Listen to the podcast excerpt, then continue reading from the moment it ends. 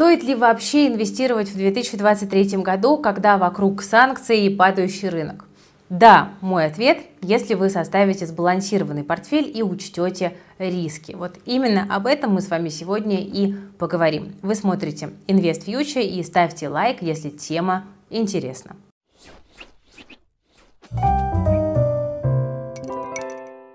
Ну что ж, друзья, начнем с моей любимой темы, с диверсификации. Думаю, что 2022 год наглядно показал российским инвесторам, почему диверсификация так важна. Если вкладываться в один рынок, то можно за один день увидеть, как капитал уменьшается в два раза или даже больше. Но этого можно избежать, если подходить к инвестированию более ответственно. Как диверсифицировать свой портфель вот в тех реалиях, в которых мы сегодня с вами находимся? Ну, самый простой и надежный способ для частного инвестора – вкладывать в крупнейшие экономики мира в зависимости от размера ВВП. Это старая добрая инвестиционная стратегия. Не стоит, конечно, доходить до абсурда и добавлять в портфель все страны. Достаточно будет э, там, топ-10. Вот за 2022 год этот топ выглядит таким образом. США, Китай, Япония, Германия, Индия, Великобритания, Франция, Канада, Россия и Италия. Топ-10 стран по ВВП. И у ведущих мировых ETF-провайдеров есть фонды на каждый из этих рынков. Так что выбирать отдельные акции не придется. Давайте сравним доходности мирового диверсифицированного портфеля и российского. График получается очень интересный. Вот что мы с вами видим. Да, в моменте российский рынок даже обгонял широко диверсифицированный портфель. Ну, логично. Выше риски, выше доходность. Тот, кто успел вовремя выйти, очевидно, остался доволен. Но мы все-таки выступаем за долгосрочные и спокойные инвестиции. Стратегия широкой диверсификации свою надежность показывает. Худший год для портфеля из э, российских компаний э, мы видим падение на 80%, а худший год для мирового портфеля падение всего на 16%, то есть разница в 5 раз. Нет чрезмерных всплесков, да, вы видите, ни вверх, ни вниз. Чтобы максимально снизить риски, можно добавить облигации, это хороший вариант, например, там 30% от капитала, 15% на корпоративные, 15% на государственные. При таком раскладе уровень просадки за худший год вообще снизился бы до 13%. То есть мы с вами видим, что рыночным риском управлять можно. Инфраструктурным риском управлять чуть-чуть сложнее, но тоже возможно. Как добиться максимальной диверсификации? Ну вот, несмотря на все ограничения, варианты все еще есть, но степень риска у них довольно разная. И 2022 год нам вот действительно очень наглядно показал, что диверсифицироваться нужно не только по активам, но и по посредникам, потому что инфраструктурный риск, повторюсь, он не ниже, а иногда даже и выше рыночного. Способы сделать портфель максимально диверсифицированным, какие у нас с вами есть? Вот по инструментам сначала поговорим. Первый вариант – это фьючерсные контракты. На Мосбирже есть фьючерсы на паи иностранных фондов, например, на Германию, Китай, Евросоюз, США. То есть составить портфель из международных активов можно. Да, диверсификация не максимальная, но тем не менее она будет. Фьючерсы доступны э, неквалифицированным инвесторам. Достаточно сдать довольно легкий тест через своего брокера и вуаля, да, просите включить маржинальную торговлю и срочный рынок.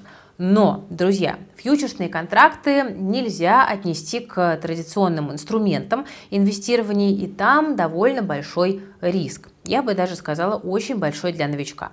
Покупая фьючерс, вы не покупаете сам актив. Фактически вы просто делаете ставку на падение или на рост. Причем эта ставка имеет конкретный временной период, да, срок исполнения.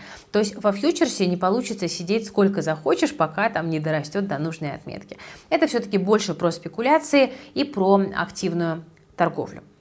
А, дальше, что еще у нас есть для диверсификации страновой? Это иностранные активы через российского брокера. Можно вкладываться в иностранные акции и фонды, да, через российского посредника. СПБ биржа все еще дает возможность купить ETF от самых известных в мире провайдеров, типа Invesco, там Vanguard и так далее.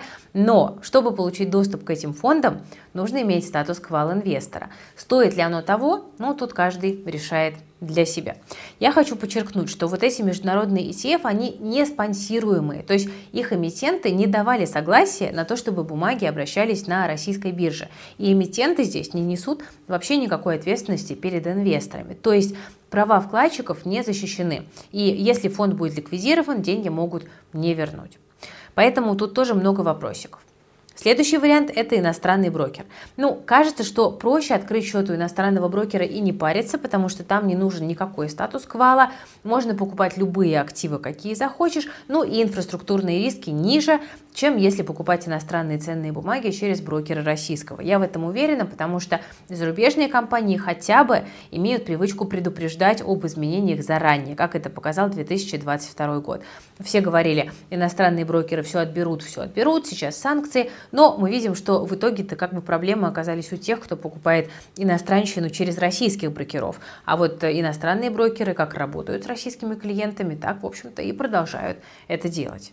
Ну и если мы с вами говорим про а, иностранного брокера, тут стоит вопрос, какого выбрать. Вариантов достаточно. А, пробежимся коротко. Вот самый известный это Interactive Brokers. Это американский брокер, который продолжает обслуживать клиентов из России, хотя да, есть некоторые ограничения.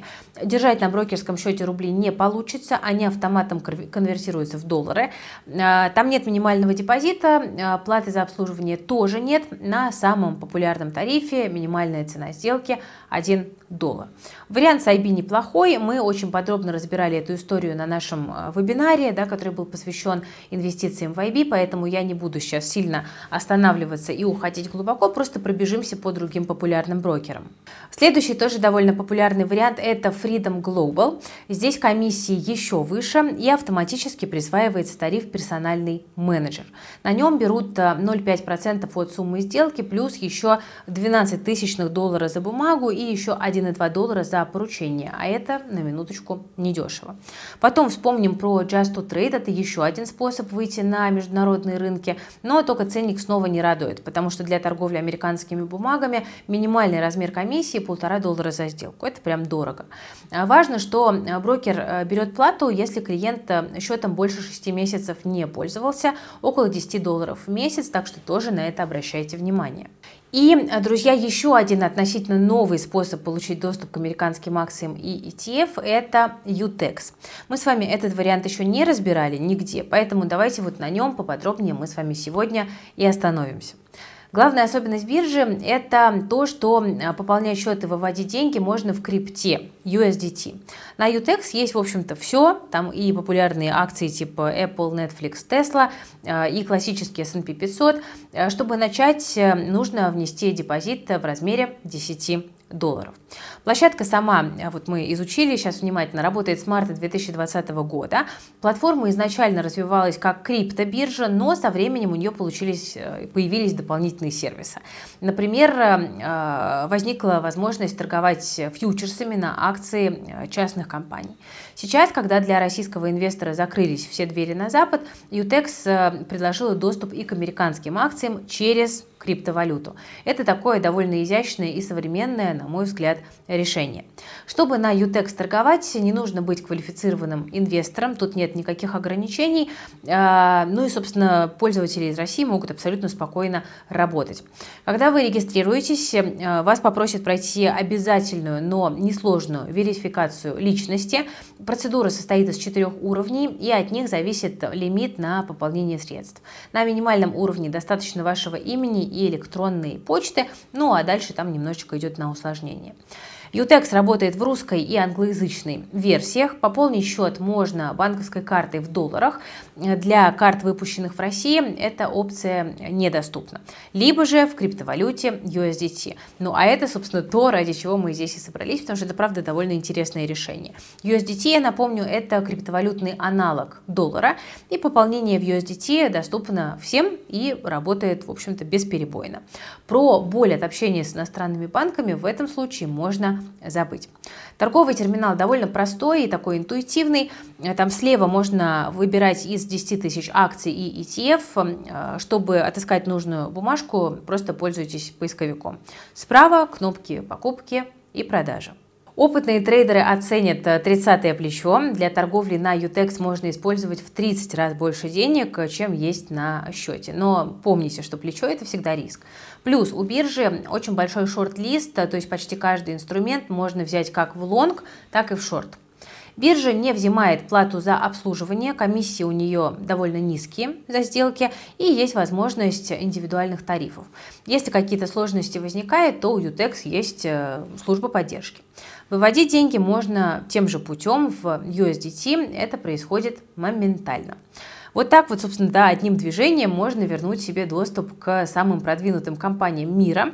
А на Utex сегодня пользователи работают из разных стран, вот тоже пообщались с э, коллегами, из стран СНГ, там Европы, Африки, Ближнего Востока, Латинской Америки. А, ну и вот мы видим, что инвесторы и трейдеры из России могут пользоваться Utex без каких-либо ограничений, поэтому это вариант, друзья, тоже вполне себе рабочий. Что касается моментов, которые могут немножко насторожить, у компании компании нет лицензии ЦБ, ну, собственно, так же, как и у IB, она зарегистрирована в Сен-Винсенте. Но, в принципе, спорные моменты решаются через службу поддержки, в крайнем случае, ну, можно обращаться к юристам. Что касается подтверждения платежей, они есть, потому что записи всех транзакций остаются в блокчейне. Давайте ссылочку на Utex тоже оставлю в описании к этому видео. Э, если хочется познакомиться поподробнее, можно это сделать. Ну, вот, собственно, мы с вами поговорили сегодня, друзья, про глобальную диверсификацию портфеля. Мне хотелось бы еще раз подчеркнуть, что, конечно, мы находимся сейчас в таких достаточно стесненных обстоятельствах, и многим начинает казаться, что инвестиции в российский рынок – это, в принципе, единственный возможный путь, ну, потому что здесь нет инфраструктурного риска. И кажется, что это тот самый путь, на который нас с вами как-то и пытаются направить. Стоит ли здесь слушаться? Ну, каждый решает для себя. Я все-таки считаю, что полноценный портфель должен иметь глобальную диверсификацию, иначе это все очень сильно повышает э, риски и повышает зависимость от одного конкретного рынка. А страновой риск, ну, собственно, вот мы с вами с ним познакомились уже в 2022 году. Да, российскому рынку было сильно больнее, чем всем остальным мировым площадкам. А, поэтому диверсифицироваться на мир можно и нужно. И мы с вами сегодня вот пробежались по опциям, которые есть сегодня у российского инвестора. Можно поработать через фьючерсы, но это риск. Можно покупать иностранные акции через, э, через российского брокера или даже иностранные фонды, не спонсируемые. И все классно, но как бы это опять же инфраструктурный риск, которого никто не отменял. И можно открыть счет у иностранного брокера или у нескольких иностранных брокеров, что тоже является, как мне кажется, важным аспектом диверсификации в новом мире, э, подстраховаться и по посредникам. И вот мы с вами сегодня пробежались по уже известным вам брокерам и познакомились с новой площадкой Utex. Э, ну, в общем-то, вот тоже ее сейчас поизучаю, потестирую, потом расскажу вам, как все работает. У меня на сегодня, друзья, все. Надеюсь, что было интересно. Берегите, пожалуйста, себя, свои деньги и своих близких. Э, ставьте лайк, если выпуск был полезен, и подписывайтесь на InvestFuture, если вы еще не подписаны. Всем пока!